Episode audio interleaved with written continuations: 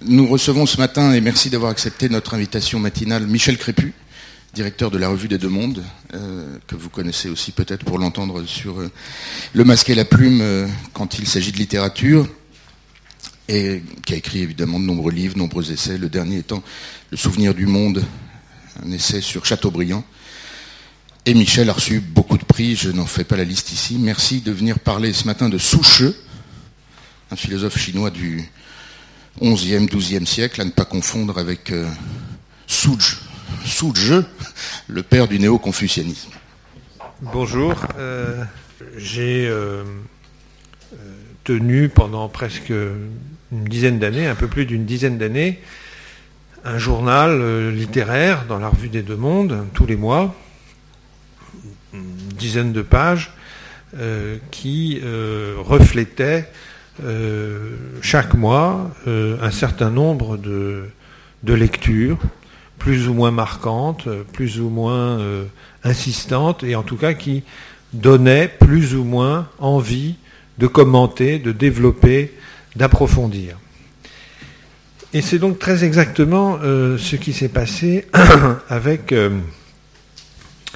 avec ce, volume que j'ai là euh, apporter pour vous, le, pour vous le montrer, parce que c'est assez rare en définitive de, d'avoir une conscience euh, concrète euh, de ce que représente cette littérature de la Chine ancienne, telle qu'elle est admirablement éditée aujourd'hui aux éditions des Belles Lettres dans une collection qui s'appelle la Bibliothèque chinoise, je crois. Je vais vous, vous donner le. Oui, c'est ça, la Bibliothèque chinoise qui est dirigée par deux personnes. Anne Cheng, qui est la fille de François Cheng, qui est un des, un des grands euh, chinois européens, pourrait-on dire, académicien, membre de l'Académie française, c'est sa fille, et Marc Kalinowski, qui est directeur d'études à l'école pratique des hautes études en, euh, en, littérature euh, chinoise. Alors, je, je, je, dois dire que la, la qualité extrême euh, de ce travail éditorial est, la raison peut-être première qui m'a incité à euh, approfondir par la lecture euh, ma connaissance de, ce, de cette période. J'insiste, puisque je m'adresse à des gens qui, ont une relation intime de travail avec le domaine des formes, vous, me direz si je me trompe, euh, je crois qu'il n'est pas négligeable de souligner la qualité du travail éditorial qui est fait comme, euh, comme lecteur, donc, et non pas du tout comme euh, spécialiste de, de, la Chine et de la Chine ancienne, qui est un monde labyrinthique. l'histoire de France ou l'histoire de l'Europe à côté de, de l'histoire de la Chine, euh, on a l'impression d'un petit épisode euh, de série télévisée. Je ne vais donc pas euh, me lancer dans une rétrospective qui nous emmènerait jusqu'à la nuit. Donc je sais que vous avez d'autres choses à faire aujourd'hui. Je voudrais simplement, simplement pointer un certain nombre de, un certain nombre de choses qui me paraissent intéressantes pour, euh, pour notre réflexion et pour nos travaux divers. Je, je, ne sais pas concrètement à quoi vous êtes attelés les uns les autres en ce moment. J'imagine que vous avez sûrement des, des, thèses, des mémoires ou des rapports ou des, ou, des choses de ce genre. Et euh, c'est peut-être euh, en, en, pensant à cela que je me dis que une évocation, l'évocation de ce, de ce personnage, de ce, de ce lettré, comme on le dit dans la tradition de cette Chine ancienne, l'évocation de ce lettré euh, peut avoir un intérêt pratique, utile. Euh, et cette notion d'utilité, d'ailleurs, euh, elle est peut-être la notion principale à retenir dans un premier temps, contrairement à une une conception, dirons-nous, euh, de la valeur esthétique en Europe, conception très largement aujourd'hui, bien que inconsciente, mais bien réelle, héritée du romantisme, la beauté en Europe, d'une manière assez générale. On peut bien sûr discuter de tout ça, mais la beauté, elle est liée à une expérience de la non-utilité, précisément. Elle est liée à une expérience de la gratuité, de la sortie hors du, monde du travail, euh, et elle est très résolument hostile, étrangère, ennemie même du principe d'utilité du point de vue de nos amis lettrés chinois du 10e, du 11e ou du 12e siècle, c'est très exactement le, contraire. Euh, plus on est utile, plus on manifeste un souci d'utilité, plus on monte dans l'échelle de la qualité euh, esthétique et je dirais même artistique. Quitte à caricaturer un petit peu mon propos, euh, je dirais volontiers que du point de vue euh, de nos lettrés chinois du Xe siècle, un traité de plomberie bien rédigé, bien cohérent, bien utilisable, a plus de valeur qu'un poème en alexandrin. Ce serait très légèrement caricatural de s'en tenir à euh, ce petit paradoxe ou cette façon un peu amusante de renverser les, critères, parce qu'en réalité, et c'est là où les choses immédiatement deviennent plus nuancées, plus compliquées, pas forcément d'ailleurs plus compliquées, mais d'une d'une forme de simplicité chinoise qui déroute complètement euh, notre propre perception de la simplicité ou de l'utilité. On peut, euh, en tenant compte aussi d'un, climat spirituel qui est celui de, euh, de la Chine, un climat spirituel hérité à la fois du bouddhisme, du taoïsme, du confucianisme, qui sont autant de, domaines océaniques. Euh, je ne peux, que, simplement le planter comme une sorte de fond de décor savoir que euh, ce discours euh, sur euh, l'utilité ou sur les relations paradoxales qu'il peut y avoir entre la beauté et l'utilité, il y a aussi un arrière-plan spirituel, je ne dirais pas religieux, car le, le, critère religieux au sens occidental du terme, au sens européen du terme, tel qu'on peut le connaître d'ailleurs en Europe au, même moment, au Xe siècle, euh, n'a évidemment absolument rien à voir. Hein. Euh, je, peux aussi là caricaturer un petit peu pour euh, éclairer les choses. il suffit de se dire que au moment où Suchi commence à apparaître comme un personnage de, premier plan, nous avons en Europe, en, littérature, la chanson de Roland, nous avons la chanson de geste, euh, nous avons euh, quelque chose qui relève de l'épopée, qui relève euh, du grand modèle homérique, et qui, bien entendu, nous met très très loin, nous place dans un, contexte tout à fait autre et tout à fait différent de celui que Suchi a été, que Suchi a, connu. Alors, comment, entrer un peu plus dans, l'intimité de, euh, ce, de ce monde?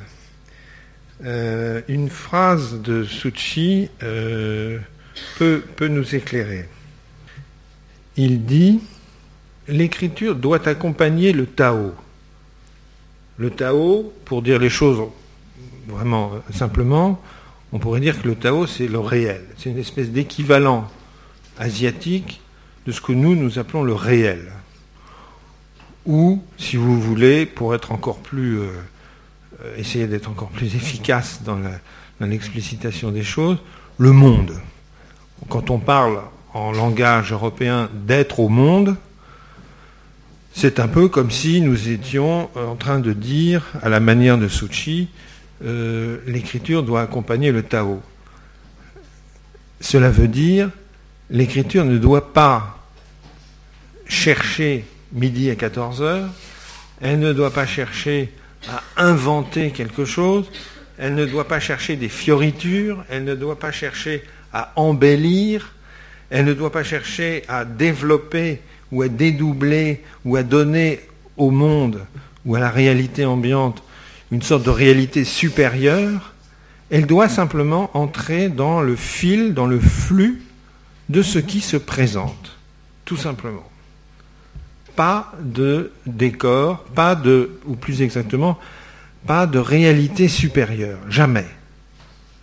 Il n'y a pas, pour ce monde que, que j'évoque, il n'y a absolument pas de place faite à ce que nous pourrions appeler d'un mot aussi qui relève du vocabulaire romantique, l'inspiration.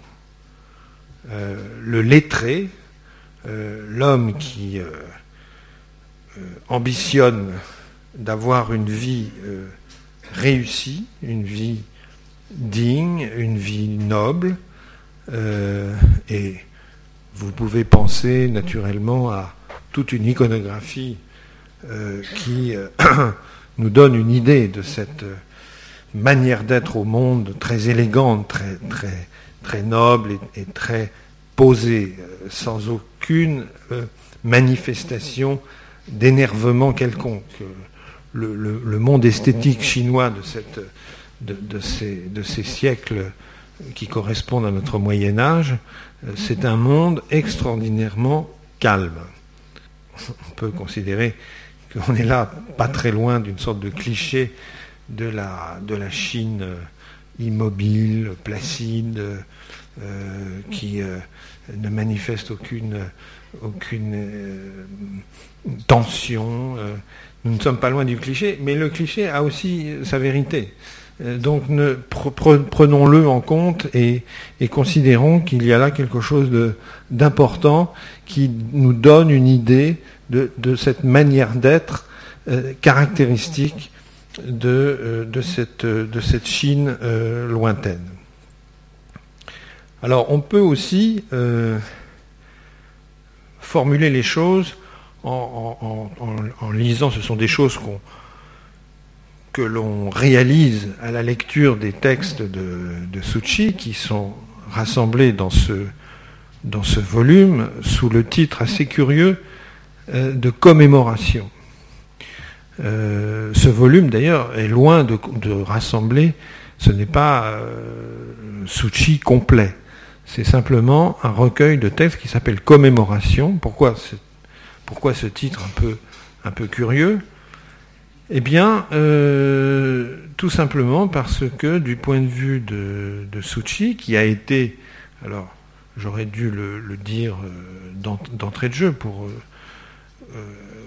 préciser un peu mon, mon, mon, propos, euh, il faut simplement s'imaginer que Suchi, si vous voulez, était un peu, comme on dirait aujourd'hui, un ministre ou un haut fonctionnaire, euh, quelqu'un qui avait une, une charge de, de responsabilité à la, cour de l'empereur. C'est la dynastie des.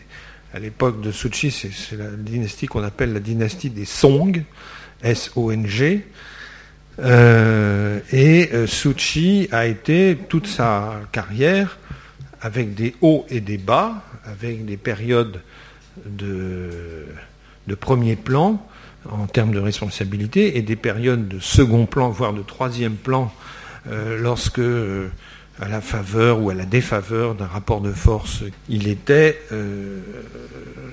selon les cas, dans, occupant un bureau solennel à la cour de l'empereur, ou bien dans les périodes moins, moins amusantes, euh, obligé de se réfugier dans, la, dans une province lointaine, euh, d'acheter un, petit lopin de terre et de le cultiver euh, avec quelques, quelques amis. Ce sont là des choses qui sont très, très surprenantes pour un lecteur du XXIe siècle d'imaginer très concrètement euh, je ne sais pas, M. Montebourg ou, M.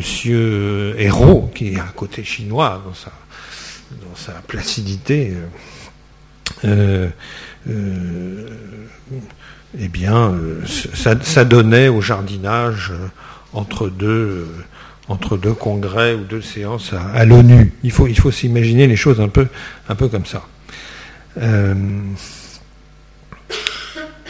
je voudrais, en, essayant de, tout en continuant d'essayer de, préciser euh, cette singularité euh, chinoise qu'incarne Suchi, m'arrêter sur deux, deux mots aussi qui sont des mots un peu clés, comme on dit aujourd'hui, et qui permettent de peut-être de mieux comprendre. Le premier mot, c'est le mot d'aspiration, et le, deuxième mot, c'est le mot d'intention. Euh, l'aspiration, c'est ce travail euh, d'harmonisation. Le lettré chinois est quelqu'un qui n'a pas d'ambition, au sens où je disais tout à l'heure, pas de réalité supérieure, pas de conquête, pas euh, d'action euh, à la manière de la chanson de Roland, par exemple, hein, à la manière des grands héros de, l'épopée homérique. L'aspiration, c'est simplement avoir le souci, comme, comme je le disais euh, tout à l'heure, le souci d'accompagner le Tao, le, souci d'accompagner le, réel tel qu'il est. Je, n'aspire à rien d'autre qu'à être le plus près possible de, cette espèce de flux invisible qui est le support de la réalité. Euh, le monde qui se présente à moi, euh, sous la forme de maisons, de voitures, d'arbres, de ciel, de, de collines, tout ce que vous voudrez. Tout cela, en réalité, euh, repose sur ce, sur ce Tao, sur cette euh, réalité euh, impalpable, incernable, indicible d'une certaine manière, mais qui est en réalité l'essentiel, qui est le, support fondamental. Rien n'a lieu, rien n'existe en dehors de cette réalité-là, qui est finalement la seule réalité qui compte vraiment. Et donc l'aspiration, le souci d'harmonisation, le souci d'accompagner cette réalité, elle est caractéristique de, elle est caractéristique de, de la culture chinoise, si vous voulez. L'intention, elle, est européenne. L'intention, c'est le projet, c'est la mise en route dialectique euh, des moyens, des fins, euh, c'est le plan. Alors c'est quelque chose qui est très étranger à la, qui est très étranger à cette culture chinoise et particulièrement euh, pour quelqu'un comme comme Suchi dont dont la, dont la biographie est tout à fait possible par ailleurs. C'est là aussi où les choses sont toujours très contradictoires et paradoxales il y a pour cette, euh, ce personnage, ce type de personnage, euh, qui euh, se donne pour finalité justement de ne pas avoir de finalité, il y a malgré tout des résultats, il y a malgré tout des traces, il y a, il y a de la commémoration possible. Je peux vous donner un exemple plus, encore plus concret. Cela peut concerner euh, un événement, l'événement d'une inondation, par exemple, d'un fleuve qui a débordé, qui a détruit des villages et qui a obligé les, populations à, affronter une, calamité euh, de ce genre. Mais ça peut être aussi une promenade.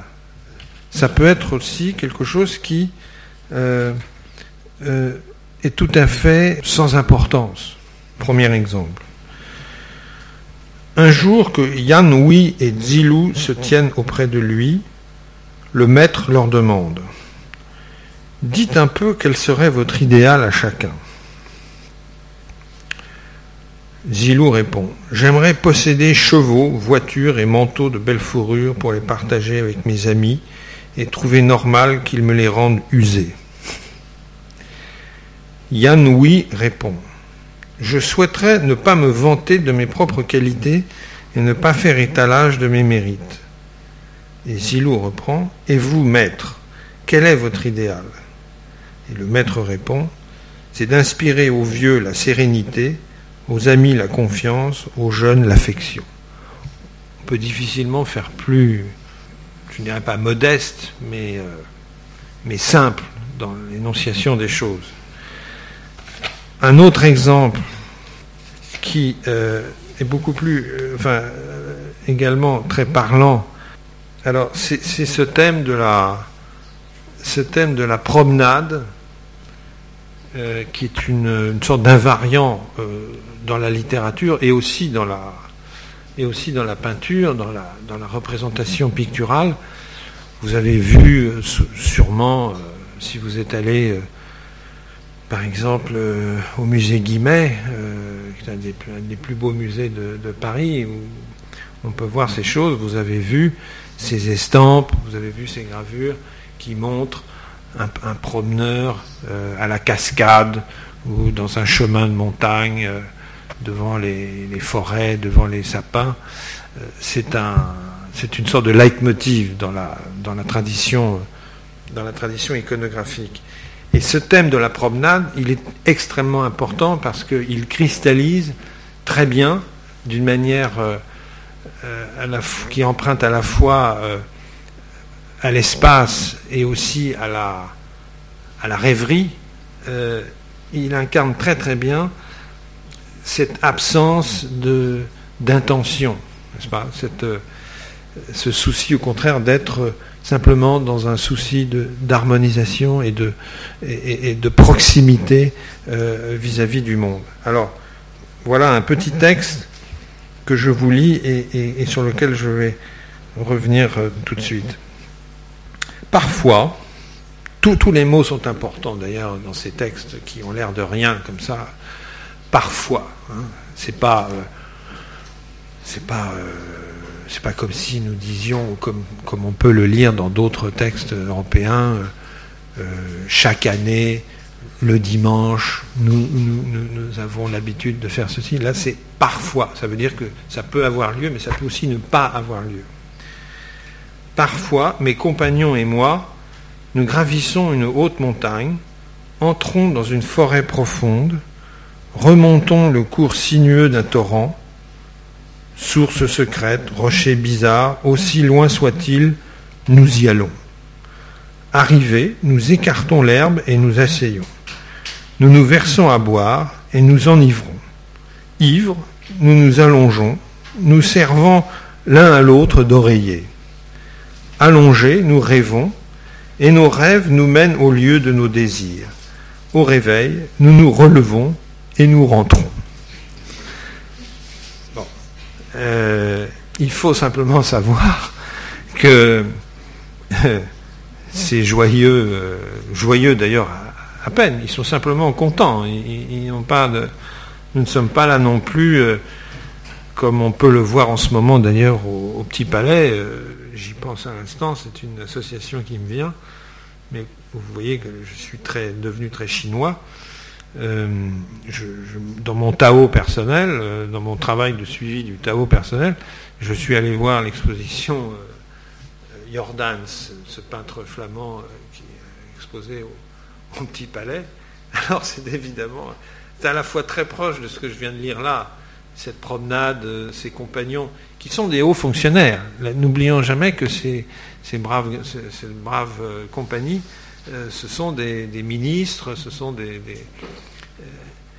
Euh, et, on voit aussi dans, les tableaux de Jordan, mais d'une façon très, en même temps différente, on, voit aussi ces assemblées de, joyeuses compagnies, euh, où la richesse, c'est quand même important de souligner aussi ce point, la, richesse, l'aisance font que euh, il y a une sorte d'abandon possible.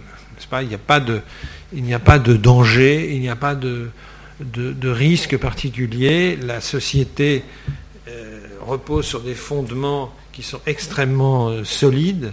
L'autorité impériale est, est, là pour assurer cette solidité et parfois même exercer un pouvoir de,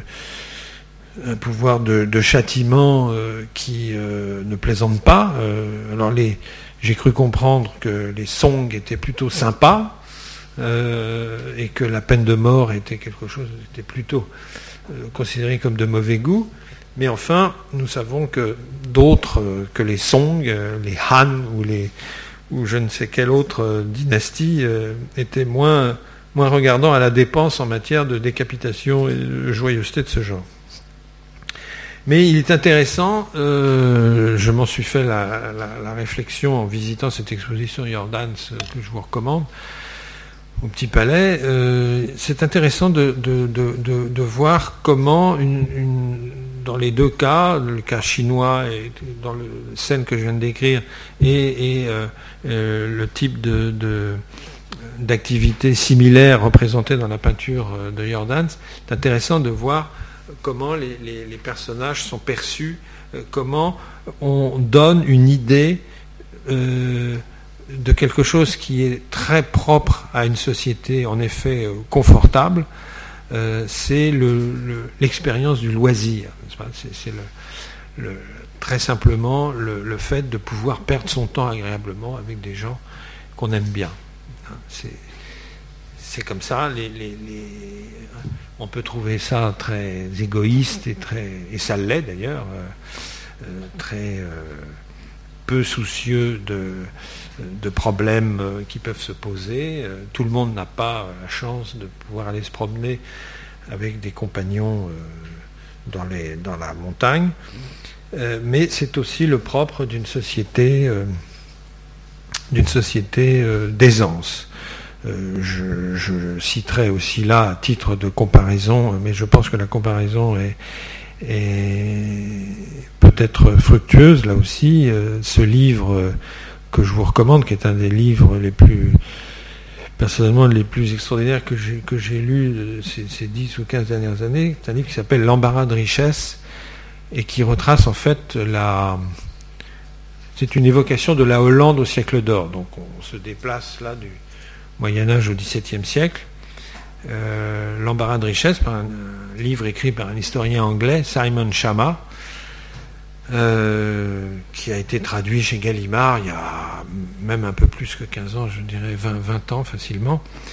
C'est un livre très passionnant parce qu'il montre aussi, et là les, parallèles sont, intéressants à faire avec la Chine, euh, comment, problème très simple, euh, comment une société riche et en même temps, dans le cas de la Hollande, religieuse, prétendant à la vertu, euh, prétendant à la, dévotion, hein, au respect d'un ordre spirituel, dans le cas précis euh, catholique, euh, comment peut-on être à la fois riche et vertueux? Problème luxueux, j'en conviens, ce n'est pas le genre de problème que se pose les mendiants euh, dessinés par Rembrandt. Mais c'est un problème euh, extrêmement, euh, en réalité, extrêmement lourd de conséquences dans, sa tentative de, de, résolution de ces deux choses qui sont contradictoires, ou du moins potentiellement contradictoires ou antinomiques. Et nos amis euh, lettrés euh, chinois, nos amis hauts fonctionnaires ministériels lettrés, car tout ça marche ensemble, chinois, ont, eu leur propre façon de, résoudre, cette sorte d'équation qui n'était pas christianisme ou vie chrétienne d'un côté et vie de vie de loisirs, de confort de l'autre, mais c'était euh, euh, selon les cas et, selon les périodes, euh, sagesse bouddhique, sagesse bouddhiste d'un côté, vie, vie agréable de l'autre. Suchi, dans ses périodes fastes, a la chance d'habiter une grande maison alors, euh, vous savez, dans ces maisons, euh, c'est assez, on le voit aussi euh, d'ailleurs Guimet, il y a beaucoup d'exemples de, ces, maisons qui sont des grandes villas, pas, qui sont un peu comme des, sortes de petits palais ou de petits manoirs avec des salles. On, attribue à certains lieux dans la maison telle ou telle fonction. Alors euh, Suchi euh, avait dans sa maison une salle qu'il appelait la salle des neiges. C'est très beau, la salle des neiges. pourquoi la salle des neiges? Parce qu'il avait fait décorer les murs de cette pièce euh, d'un paysage hivernal, euh, et que ce paysage hivernal, dans, sa blancheur, dans son silence, euh, facilitait le travail intellectuel, le travail même poétique. Suchi est quelqu'un qui, il faut s'imaginer ça aussi, euh, est capable, dans, la, dans le même mouvement, euh, de rédiger un rapport euh, sur des problèmes hydrauliques ou d'administration du territoire dont il a la charge, et en même temps d'écrire des poèmes. tout, ça, tout ça marche ensemble. Alors, la salle des neiges, la salle des neiges, c'est pour lui un endroit particulièrement propice à la, à l'harmonisation de, tout cela. Alors, je pourrais euh, poursuivre, euh, et j'en ai bien envie d'ailleurs, euh, cette évocation, mais je, ne voudrais pas, comme je m'étais engagé au moment où nous avons envisagé cette causerie, je ne voudrais pas complètement oublier mes, amis européens dans cette histoire. Je voudrais faire quelques observations. Euh, euh, alors ce sont des observations euh, tout à fait arbitraires, je dois le dire, qui sont elles aussi le fruit de, lecture. Hein. La lecture est une sorte de voyage. On, passe d'un livre à l'autre, pas toujours dans une cohérence particulièrement explicite qui s'impose d'elle-même, mais en même temps, je suis toujours assez, euh, assez frappé, sidéré même souvent, euh, en réalité par la, et c'est peut-être la, dimension Tao de la chose, euh, sous la surface apparemment incohérente de la succession des choses, comme vous, je suis soumis à un torrent d'informations, un torrent de données qui déferlent en permanence sur mon écran d'ordinateur, etc. Euh, ce qui est en réalité très frappant quand on est amené, comme c'est mon cas, à, vivre dans la proximité des livres, pour des raisons à la fois de, goût personnel et professionnel, euh, on est quand même je suis quand même toujours, en réalité, extrêmement frappé par la, la cohérence, en réalité, euh, très très discrète, mais bien réelle, de l'enchaînement des choses. Alors, euh, la lecture de Suchi, des commémorations de Suchi, je vous en lirai une dernière tout à l'heure avant, qu'on ne se sépare, est allée de pair, allez savoir pourquoi, avec une lecture ou une relecture euh, de Montesquieu que j'ai apporté là. Euh, considération sur les causes de la grandeur des Romains et de leur décadence. Euh, je vous rassure tout de suite, je ne vais pas vous infliger un, cours d'antiquité romaine, dont je serais d'ailleurs bien incapable, mais simplement marquer là aussi des, points forts, si vous voulez, des points de repère, en définitive, dans les, dans les discussions que nous pouvons avoir euh, quotidiennement. Euh, très souvent on se pose cette question de, de savoir de quoi on parle, euh, quels sont les, fondamentaux, comme on, dit aujourd'hui, pas seulement dans le langage politique, mais aussi dans le langage culturel. Quels sont nos fondamentaux euh, dans le monde de la mode, comme dans le monde de la politique ou dans le monde de la littérature? Il y a des fondamentaux, euh, des invariants, des, motifs, des leitmotifs, des, des, choses sur lesquelles on pense qu'on peut s'appuyer, parce qu'ils viennent de loin, parce qu'ils constituent une sorte d'appui. Euh, alors, euh, pour, les, pour les Européens euh, de la génération de Montesquieu, l'appui, c'est l'histoire. C'est un point commun avec la Chine, d'ailleurs un, des grands érudits de, l'histoire chinoise, était Simon Leys, malheureusement un peu trop discret maintenant, mais qui a beaucoup, écrit, qui a été le premier à, s'intéresser à la révolution culturelle maoïste dans sa vérité et pas dans sa, propagande. Simon Leys a très bien souligné dans une étude euh, qui figure dans un de ses, un de ses essais qu'on peut trouver maintenant dans la collection Bouquin Lafont, euh, Leis dit, euh, mais vous savez, les, Chinois euh, ne font pas tellement euh, confiance pour ce qui est de la transmission des choses importantes. le monument n'a pas beaucoup d'importance pour eux. ils ont vite fait de détruire tel ou tel palais, tel ou tel monument qui a pu être érigé autrefois en souvenir d'une bataille, d'une victoire. Euh, ce qui compte pour, eux, c'est la, plutôt la, la réputation en réalité. Euh, quelle trace reste-t-il de tel ou tel personnage qui a joué tel ou tel rôle? Cela est plus important que le monument que l'on peut être amené à, dresser en l'honneur de ce personnage. Euh,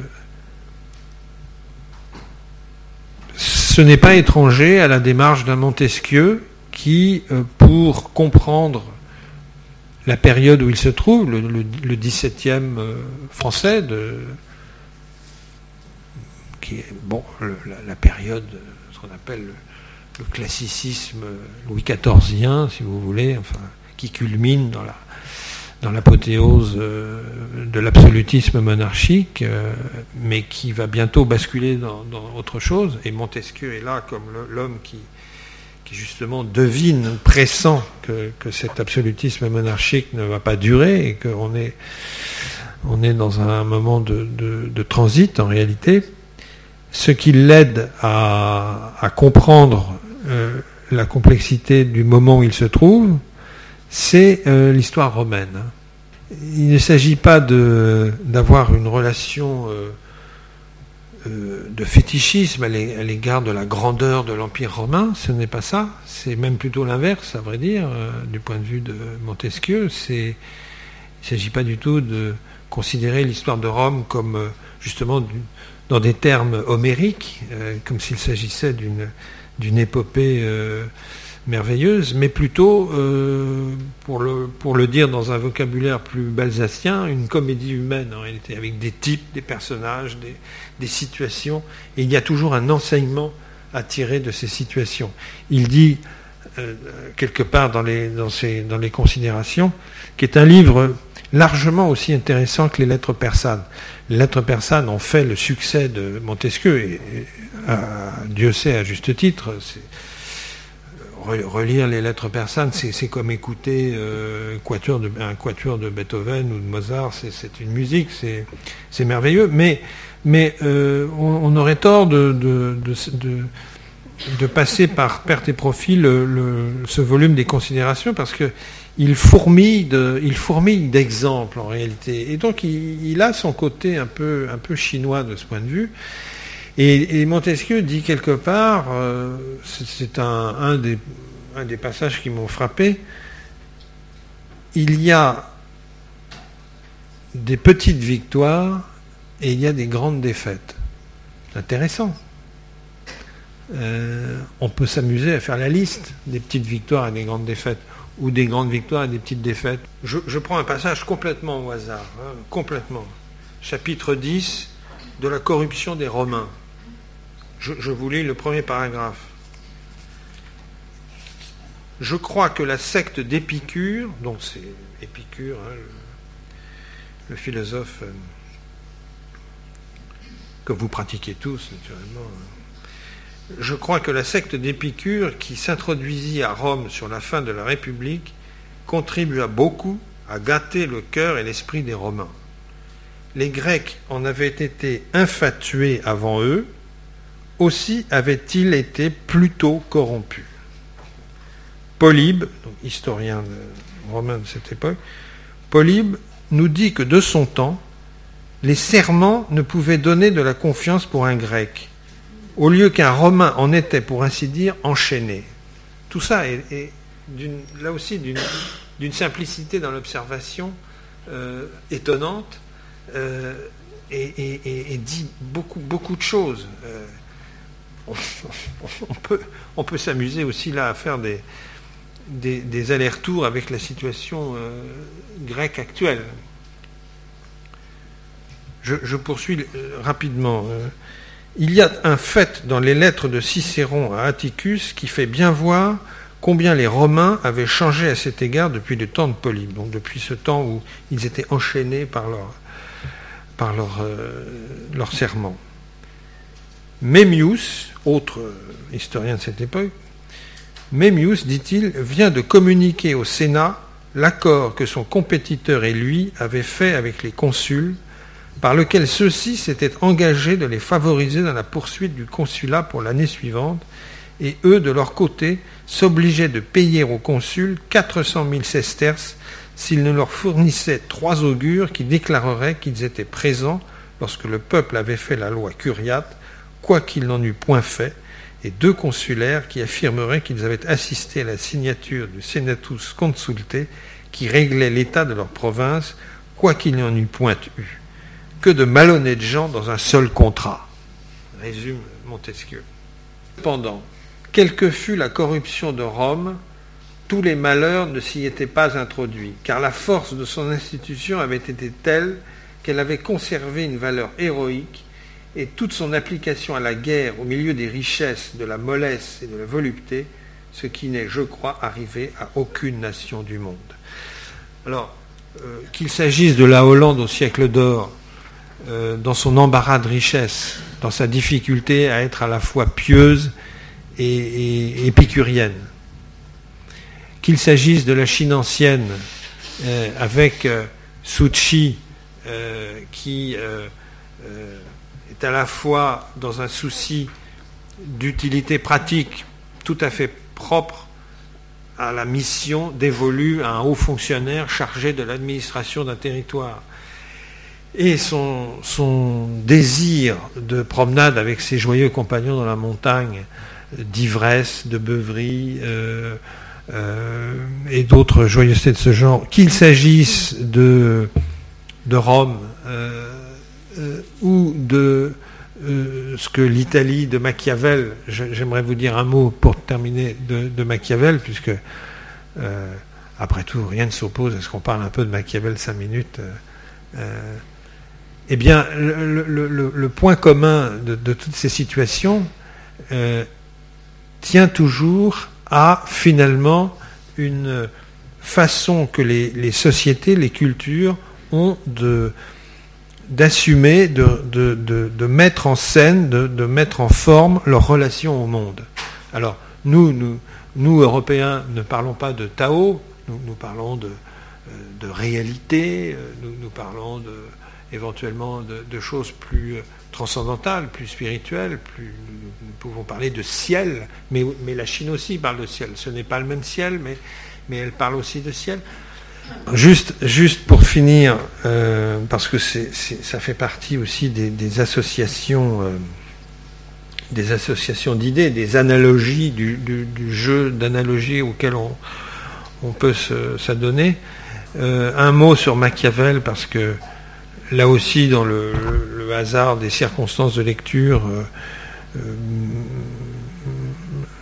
je me suis trouvé amené donc à, lire un, très beau livre récemment sur, Machiavel, un, livre paru d'ailleurs dans les années 50 par un historien aujourd'hui tout à fait oublié, qui s'appelait Augustin Renaudet, euh, et qui montre très bien, avec alors une espèce de clarté extraordinaire dans le propos, pourquoi Machiavel euh, est un, moderne peut-être le seul véritable moderne dans l'histoire politique de l'Europe, qu'il vient après, dans l'histoire de la littérature euh, de cette époque, il vient après un monument qui est Dante, la Divine Comédie. Et la Divine Comédie, c'est le récit, très vite, d'une ascension spirituelle. Hein. On part de l'enfer et on, rejoint le paradis.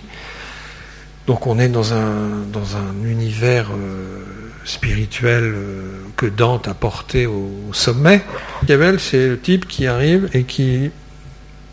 Je ne comprends rien, je, caricature naturellement, mais c'est pour, euh, pour, aller, pour aller vite et, et, pointer quelque chose en conclusion de mon propos. Euh, Machiavel, écoutez, bon, c'est très, très bien, Dante, c'est très beau, c'est merveilleux, etc. Mais euh, ce n'est pas la divine comédie qui va me donner des éléments de pratique, de, d'utilisation pour la consolidation d'une société, d'un État. Il ne parle pas de société, Machiavel, il parle de l'État. Mais l'État, dans le vocabulaire de Machiavel, c'est un peu comme si nous, nous, disions, comme, nous disons aujourd'hui, euh, la vie en société. C'est un peu la même chose. Comment on s'y prend pour qu'une société tienne debout et soit capable de résister à des périls, des menaces? Alors, à l'époque de Machiavel, les menaces, c'était le morcellement de l'Italie en principauté, en royauté de toutes sortes, euh, aux mains de despotes, de, tyrans, tout ça étant, euh, tout ça se déployant dans une espèce de, désordre absolument euh, invraisemblable, le pape tirant les ficelles, plus ou moins. Et Machiavel est donc l'homme qui arrive en disant comment on peut faire pour ne pas, euh, ne pas céder au chaos. Hein, problème simple.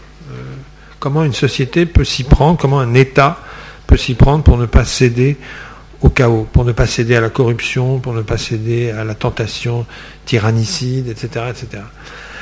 Alors son, point de vue, c'est un point de vue résolument moderne, empirique, euh, qui ne considère pas que euh, l'État en question doit devenir un jour euh, la cité, la cité augustinienne, la cité de Dieu, une sorte de réalisation parfaite sur terre du royaume de Dieu. Pas de ça mais au contraire un travail, euh, euh, empirique, pratique, euh, ne s'embarrassant pas de trop de principes intouchables, au point que Machiavel évidemment a une réputation aujourd'hui qui n'est pas forcément considérée comme positive, mais c'est une, je crois vraiment que c'est une erreur de, déformation. Le point de vue de, Machiavel n'est pas un point de vue cynique, c'est un point de vue foncièrement euh, pragmatique, d'homme qui considère que euh, son travail euh, reposer sur un principe d'efficacité et la résolution d'une équation analogue à celle que les Hollandais du siècle d'or ont voulu euh, euh, résoudre entre la piété et la richesse. Machiavel, c'est euh, résoudre, résoudre l'équation entre la, sécurité de l'État et la liberté. Il, ne, se pose pas en, tyran, il, ne fait pas une apologie du despotisme, même si la figure du despote, dans le contexte de cette époque, peut avoir des aspects, euh, si j'ose dire, positifs, euh, mais il faut, vraiment faire attention et ne pas craindre d'utiliser les guillemets pour ne pas sombrer dans les malentendus. C'est évident que le, sens du mot despote dans le langage de Machiavel euh, au XIVe siècle n'a pas du tout le même sens, évidemment, que nous lui donnons aujourd'hui, naturellement. Mais je, n'irai pas plus loin pour ce qui concerne euh, Machiavel, la Chine, la Hollande et Montesquieu. Euh, j'ai simplement cherché, et, j'espère y être un petit peu arrivé, euh, à, chercher à, vous montrer quelle pouvait être, j'allais dire, la récolte d'un lecteur lambda, hein, un, lecteur sous chien qui ne, prétend pas à, autre chose qu'à faire partager des découvertes. Voilà, merci beaucoup.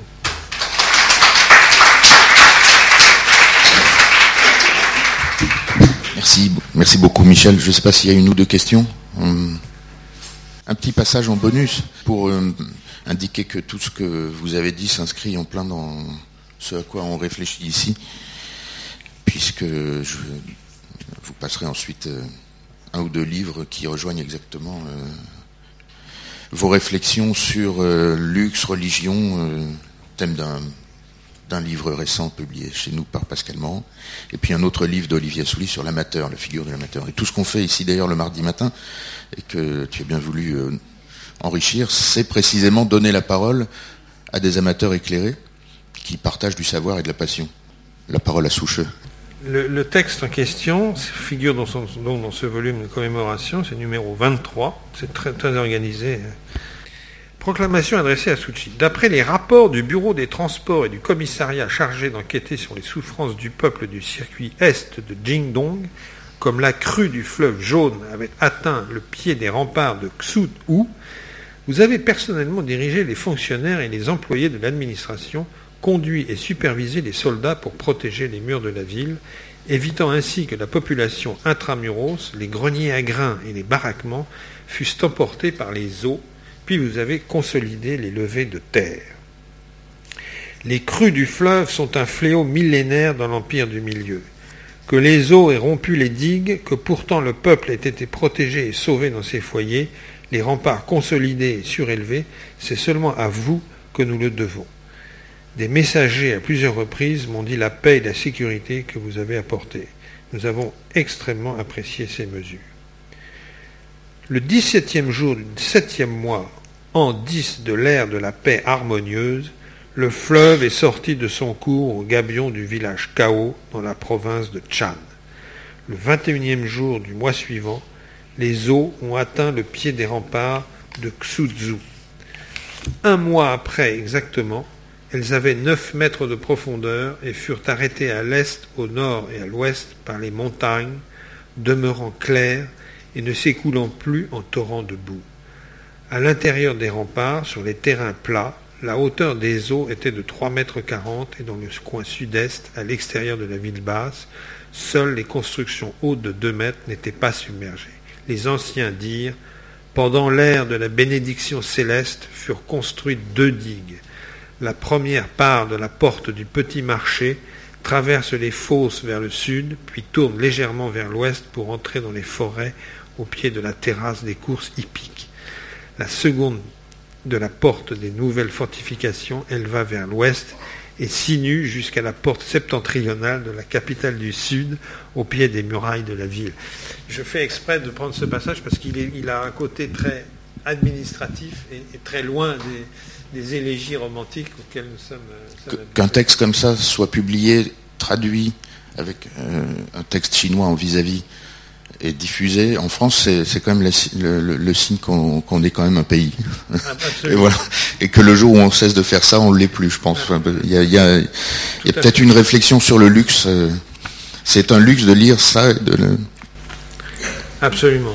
Mais pour vous donner une autre idée euh, rapidement euh, du talent de Suchi, du talent poétique de Suchi, là je viens de vous lire un texte très bon, un rapport, mais voilà un, poème.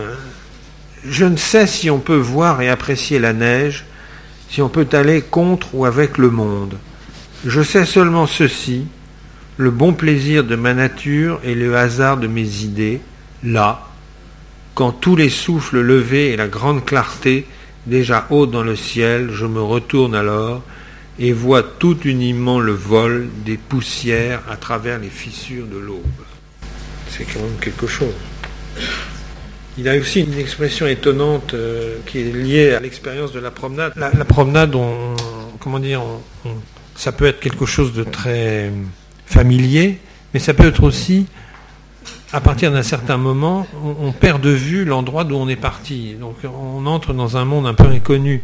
Et il a une expression, Suchi, pour dire ça, pour pointer ce moment il, parle d'un au-delà des haies, les haies, hein, comme à la campagne, les haies d'aubépine. Il y a un moment où on passe au-delà des haies.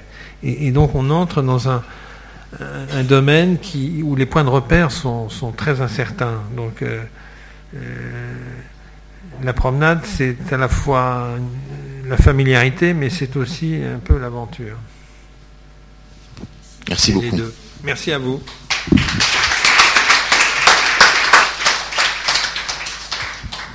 Juste pour vous dire que la semaine prochaine, c'est Paquita Paquin qui vient parler des années Palace, dans un, dans un genre très différent et un, un horizon très différent.